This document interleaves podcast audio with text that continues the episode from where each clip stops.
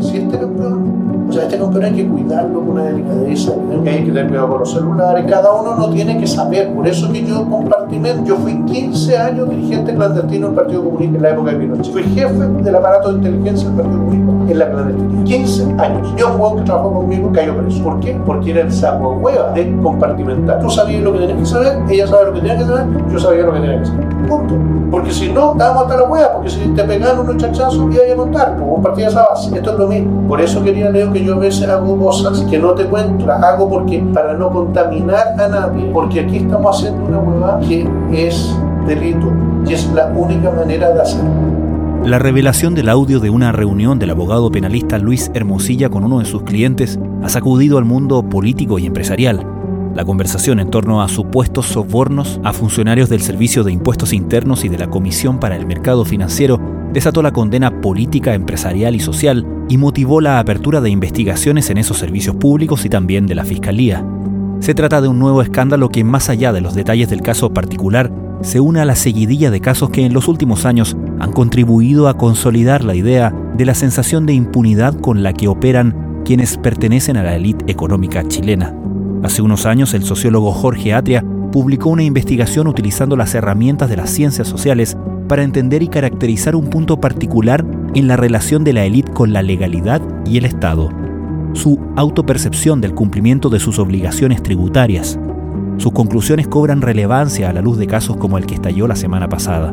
Cuando publiqué esta investigación, a partir de esas conversaciones con las personas, lo que encontraba era un poco eso, que en el fondo era muy consistente, muy maciza, muy robusta esta afirmación de que los delitos hay que condenarlos, pero cuando uno empieza a hurgar en cómo esas personas ven los comportamientos de otro, dónde existen cuestiones que son más intermedias, cómo uno relativiza su propio juicio, va descubriendo que existe un campo de posibilidades enorme.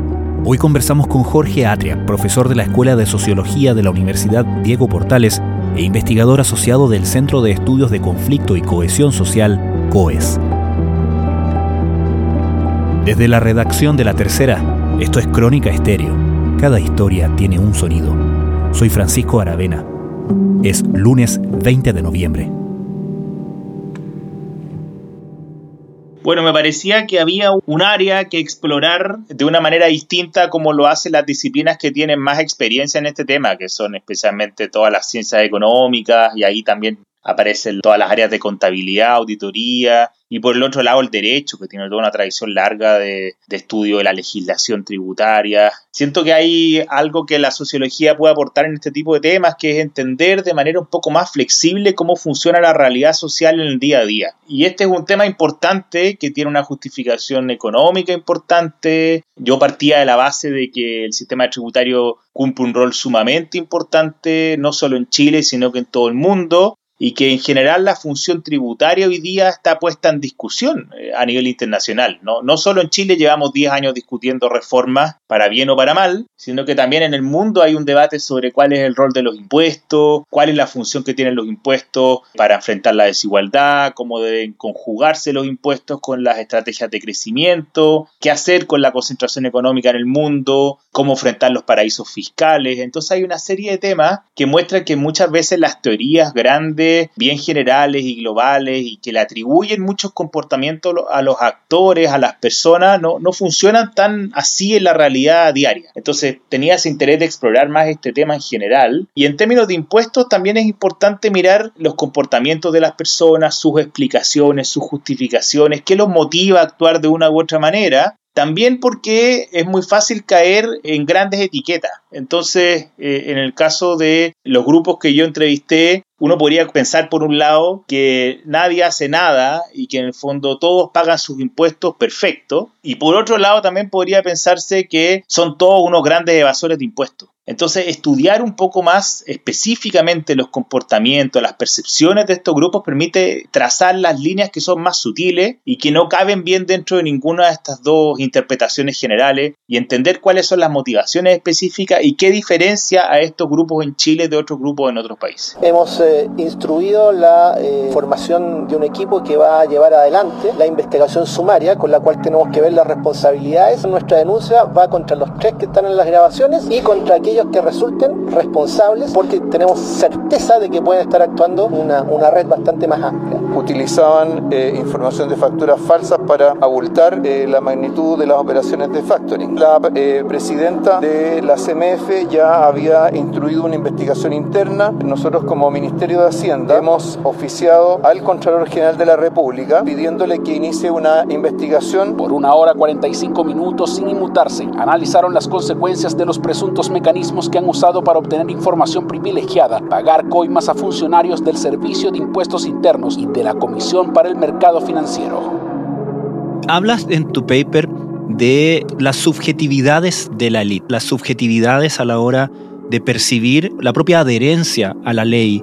Me imagino que siendo este un estudio donde tu trabajo consistió en entrevistas presenciales, en entrevistas personales, el mismo hecho de que te cuenten sus propios comportamientos da cuenta de la percepción que ellos tienen de lo correcto o no lo es correcto. Claro, en general en estas conversaciones y en, conversaciones con temas que son complejos o específicos como este, uno va teniendo una conversación más amplia con las personas y va entendiendo cuál es su percepción general del sistema tributario. Es, esa es la manera de partir una conversación como esta, porque efectivamente cómo se percibe el, el sistema tributario incide enormemente en cuál es la disposición hacia incumplimientos de todos los tipos. Y es también algo que, vale para toda la ciudadanía. O sea, si, le preguntamos a la ciudadanía cómo evalúa el Estado en Chile o cómo evalúa el comportamiento del sector privado, eso va a incidir posteriormente en que si uno pregunta por cosas más específicas, se va reflejando eso. Y todo esto también es importante y, y también es parte de mi motivación para hacer este tipo de estudios,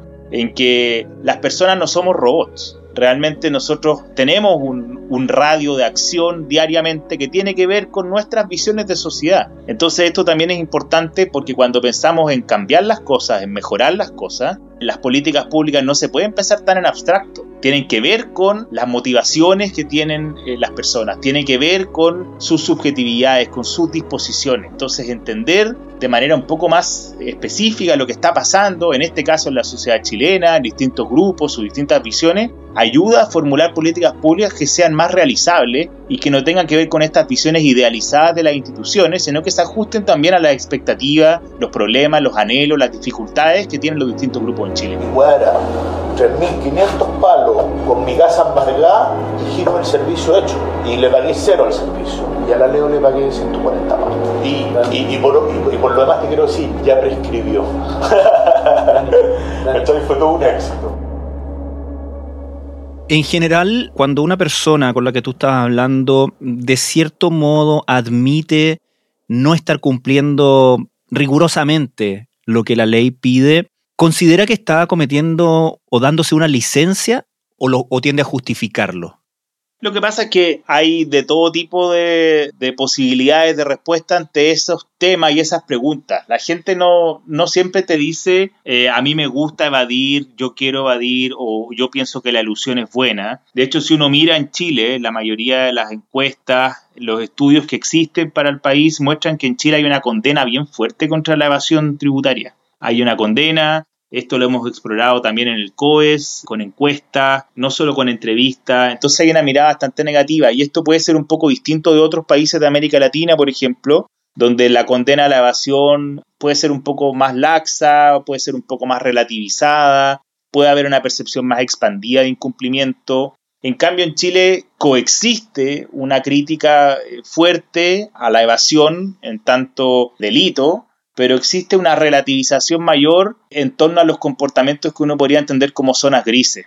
Entonces, cuando publiqué esta investigación a partir de esas conversaciones con las personas, lo que encontraba era un poco eso, que en el fondo era muy consistente, muy maciza, muy robusta esta afirmación de que los delitos hay que condenarlos, pero cuando uno empieza a hurgar en cómo esas personas ven los comportamientos de otros, dónde existen cuestiones que son más intermedias, cómo uno relativiza su propio juicio, va descubriendo que existe un campo de posibilidades enorme. Y eso es interesante cuando uno mira el tema tributario, y me ha pasado a lo largo de toda mi investigación, porque el tema tributario no es químicamente puro, no, no es matemáticamente perfecto determinar la fórmula de pago, la cantidad de impuestos. Aquí uno entra en cuestiones más técnicas que ha analizado largamente la economía, pero, pero en la mayoría de los sistemas tributarios en el mundo existen diferencias en cómo se pagan las rentas del capital respecto a la renta del trabajo, lo, lo que uno le descuentan por planilla cuando uno tiene un, sueldo con contrato y tiene que pagar impuestos, es muy distinto eso que lo que pasa cuando alguien es dueño de una empresa y tiene que tomar una decisión, tiene que hacer un acto de pagar impuestos que es más específico, no le descuentan. Claro. Entonces, se abre un campo de percepciones, de decisiones, de motivaciones respecto a cómo se hace ese pago, cómo se hace la planificación del pago. Y eso incluye supuestos, incluye visiones donde esas motivaciones de las personas se ponen en práctica. Entonces, ahí se abre un campo de posibilidades que es mayor al que la gente cree y donde se ponen en juego estas visiones porque van a redundar en que la gente quiera pagar más o quiera pagar menos, quiera seguir la ley al máximo o no la quiera seguir tan al máximo, o quiera estar exactamente dentro de lo que no se entiende como un delito, pero haga todo lo posible por restarle los recursos fiscales al Estado lo máximo posible. Y entonces ahí donde se pone en juego la creatividad y la disposición de cada persona por realmente cumplir o no con su obligación tributaria. Esto es un escándalo de proporciones mayores, porque aquí claramente hay una acción que buscaba evadir impuestos y claramente deja de manifiesto cómo determinadas personas pueden actuar de esta manera ilícita con tal de conseguir los objetivos de afectar las arcas fiscales. Estamos en presencia de un posible delito grave de coimas y de soborno. Y eso eh, es extremadamente grave en una institución eh, que debe justamente tener eh, la capacidad de resguardar los intereses de todos los chilenos. En general, un buen contador o un buen tributarista es aquel que te hace pagar menos, ¿correcto? Yo creo, lo, que pongo en la investigación ahí es que en Chile está bien visto hacer la pasada. En el fondo, en, Chile lo que se quiere es no hacer un delito, pero hay muchas alternativas, como decía antes, que permiten restar recursos tributarios, restar recursos fiscales sin cometer un delito. Entonces yo diría que en general buscar todo tipo de fórmula es bienvenido en Chile. Ahora, esto se plasma de maneras muy distintas y entonces también puntos fundamentales que si uno mira a nivel internacional, todo lo que se denomina intermediarios, que son eh, grupos que ayudan a el pago de impuestos o que ayudan en operaciones económicas complejas, cuestiones legales, organizaciones empresariales, tienen evidentemente un rol súper importante pero todo eso va a depender exactamente de lo que quiera hacer una persona al momento de pagar impuestos. En el fondo, una persona que es intermediaria, que tiene un conocimiento experto, avanzado en temas de contabilidad y legislación, puede hacer muchas cosas, pero lo principal es para poder hacer cosas es saber qué es lo que quiere el otro respecto a, en este caso, el pago de impuestos. Si yo no quiero pagar impuestos, no quiero pagar nada de impuestos, voy a pedirle a las personas que están alrededor mío, a mis equipos expertos, que hagan todo lo posible para que yo no pague impuestos. Y en cambio, si yo quiero pagar todo lo posible, voy a pedir eso. Entonces, esto está muy anclado, creo yo, a las subjetividades de las personas respecto al pago de impuestos. Cuánto yo quiero o no porque es ese sello que yo le voy a imprimir, ese mandato que yo le voy a dar, esa motivación la que yo le voy a transmitir a los equipos que tienen el conocimiento experto para tomar esas decisiones y ejecutar esos pagos. Bueno, en primer lugar nosotros esperamos que estos hechos sean esclarecidos. usted, usted dice delitos complejos, me imagino yo se refiere por supuesto a eventualmente los montos, eventualmente el tramado de poder que hay aquí eh, y la capacidad de corromper funcionarios públicos, ¿no? Los delitos tributarios son infracciones a la ley y pueden ser civiles, administrativos o penales según la sanción que establezca el Código Tributario. Lo que pareciera de este reportaje, con los audios incluidos, es que no se trataría, pareciera un caso aislado. Se hablan de tarifas, de los precios de la coima está dentro de las tarifas de mercado o algo así, dicen. Estamos hablando de lo que llamamos delitos de cuello blanco, es decir, delitos que son cometidos no por asaltantes comunes, sino que por personas que cometen delitos desde sus oficinas. Estamos enfrente de una mafia de la evasión. Estás escuchando Crónica Estéreo, el podcast diario de la tercera. Hoy el sociólogo Jorge Atria, investigador del COES, comenta su estudio sobre la élite chilena y su percepción sobre el cumplimiento de las reglas. ¿Tiene que ver aquí también la valoración que se hace respecto del trabajo y por lo tanto la eficacia del Estado? Es decir, ¿qué va a hacer el Estado con, con ese dinero? Absolutamente. Y mi punto aquí es que también lo he investigado todo lo posible, es que tenemos una visión bastante negativa del Estado chileno. Y esto no es algo solo de élite económica o de otras élites, sino que es una visión arraigada en la ciudadanía y que da para una conversación más larga, pero tiene que ver con una forma en que se ha estructurado el proyecto del Estado en Chile, una mirada del Estado que es muy distinta de otros países que podemos analizar en Europa eh, o Estados Unidos, cómo se, se, le da forma al Estado, quiénes ayudaron a crear el Estado, pero en síntesis y en simple, pensando en la actualidad chilena, es bastante sorprendente, diría yo, cuando uno mira indicadores internacionales en los últimos 20 años sobre corrupción, desvío de recursos, eficiencia fiscal, efectividad fiscal, dilapidación, que en general el Estado chileno queda más o menos bien parado, no, es un Estado desastroso. Evidentemente que tiene millones de tareas por delante, millones de desafíos, entonces no se trata de crear una lectura complaciente, pero por otro lado, tampoco se puede asumir que estamos partiendo de la nada. Es un Estado que en general queda muy bien ubicado, no solo frente a América Latina, sino que en, varios indicadores es comparable con lo que está ocurriendo en algunas dimensiones con países como República Checa, Portugal. Entonces, creo que hay que mirarlo con esa detención. Y yo creo que hay una distorsión, una mirada que exagera los elementos negativos y no pondera adecuadamente con los elementos positivos, y que eso repercute en la forma en que se los impuestos para efectos de miembros de la élite económica, pero también influye para otros muchos comportamientos del resto de la población. O sea, también porque no se confía tanto en el Estado, ocurren otras cosas que restan recursos fiscales y que hay que cambiar. Entonces, trabajar la confianza en las instituciones, en todas las instituciones, pero las públicas es sumamente importante y yo creo que también en la última década se ha fortalecido la importancia de, trabajar también la, la confianza en el sector privado y para eso sector público y sector privado tienen que hacer esfuerzos por cambiar la imagen y por mostrar prácticas eh, y, mostrar que se están haciendo cosas para que esto mejore. La verdad es que me parece lamentable que la universidad haya recibido a estos criminales, pero aún así el problema no es ese, el problema es mayor, es por qué hoy día una universidad puede recibir a tipos que deben pagar su, condena con clases de ética. Yo creo que ese es el mayor problema. El gran problema que hay aquí es que hay justicia para los pobres y hay justicia para los ricos que es, es distinta. Y esto pasa porque es el poder económico el que está manejando el poder. Y esto nos indigna, porque esto significa que no hay verdadera igualdad ante la ley. Ah, un llamado a las personas, un llamado al chileno común, al chileno de la calle, para que se cuestione que en el fondo hoy día el modelo de justicia que tenemos en este país ya ha demostrado una vez más que tenemos personas de primera categoría, personas de segunda categoría. En ese sentido, en esta percepción general, si hablamos de Estado o hablamos de el sistema, entre comillas, de el grande, el poderoso versus el individuo, podríamos equiparar el discurso, por ejemplo, del evasor de la micro con el discurso del evasor de impuestos? Lo que pasa es que yo creo que, claro, con este tipo de investigaciones uno no puede mostrar, no hay ranking en el fondo de honestidad o deshonestidad, o odio al Estado, odio al empresariado más bien lo que uno ve son lo que las personas creen sobre las distintas instituciones y cómo eso se traduce en ciertas acciones. Lo que ocurre con el pago de impuestos es que incluso si el sentimiento, la evaluación hacia instituciones es la misma, hay una oportunidad distinta en los grupos que tienen más ingresos para efecto de restar recursos al Estado porque su pago de impuestos es mayor en cuantía.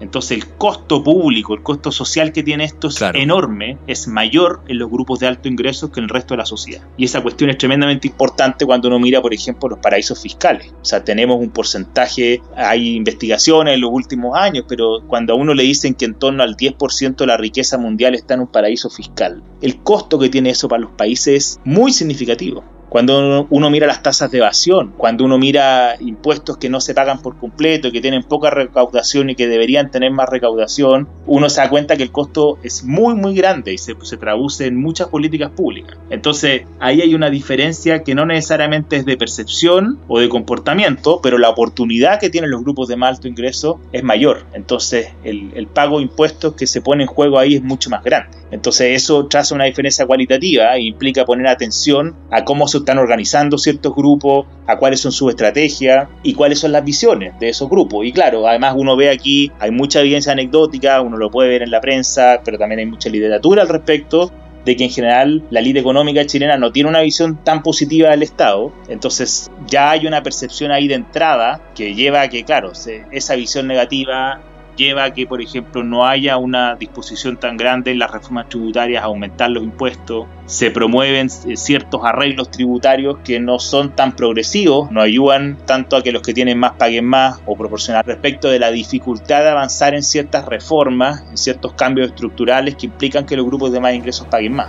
Andate a la casa, descansar. que el mal rato no queda. qué terrible. Sí que encuentro que este país se volvió cualquier weá.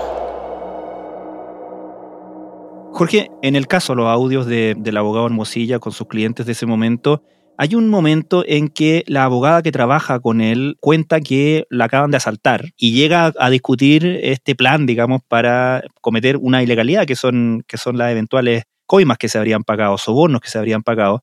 Pero ella comenta algo así como, este país se fue a, a cualquier parte, en el fondo, es como como esa noción del ciudadano ya eh, cabreado con el desorden, con la ilegalidad, con el crimen, y no siendo, la impresión que da, consciente de sus propios actos.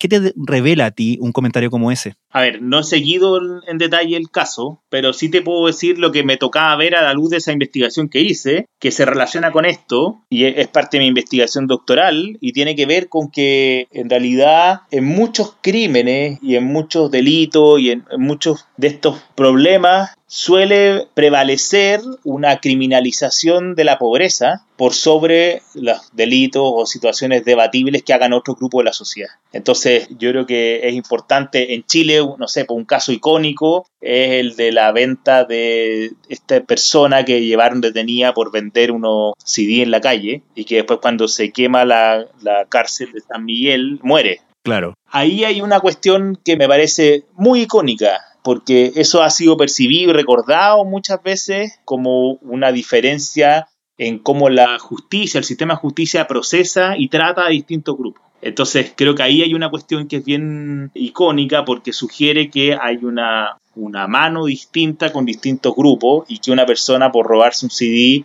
podría obtener unas penas y encontrar una celeridad en el sistema de justicia que a ratos no se observa con otros grupos. Esto tiene que ver en eso, en cómo se procesa, en cómo se trata, como lo que pasó con la venta del CD, pero también pasó y fue discutido en torno a los casos Penta y Cabal.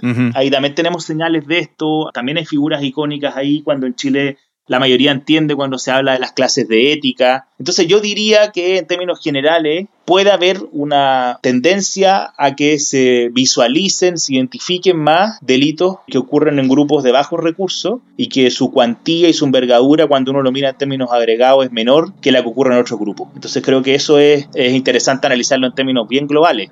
Y también si uno lo mira más actualmente, ¿ah? por ejemplo, todas las, las, encuestas, los estudios de inseguridad, de delitos, suelen no considerar los delitos económicos. Entonces cuando habla de encuestas de, de victimización, de delitos, están enfocados en un tipo de delito o en un conjunto de tipos de delitos, pero dejan fuera a otros cuando se habla de delitos de alta connotación social, por ejemplo, que es una categoría que me parece bien interesante, ¿qué determina que un delito sea alta connotación social o no? Hmm. Cuando uno habla de enfrentar a las personas que cometen esos delitos, de poner mano dura, ¿qué pasa con eso? De los problemas de la victimización. Entonces, todo eso va dando señales de que hay un cierto sentido común que asocia este tipo de comportamientos más con ciertos grupos que con otros, en términos del procesamiento, del trato y de la sanción. Y creo que eso es como una lectura más, más general de este tema a nivel de la sociedad chilena. Jorge Atria, muchísimas gracias por esta conversación. Muchas gracias a ti por la invitación.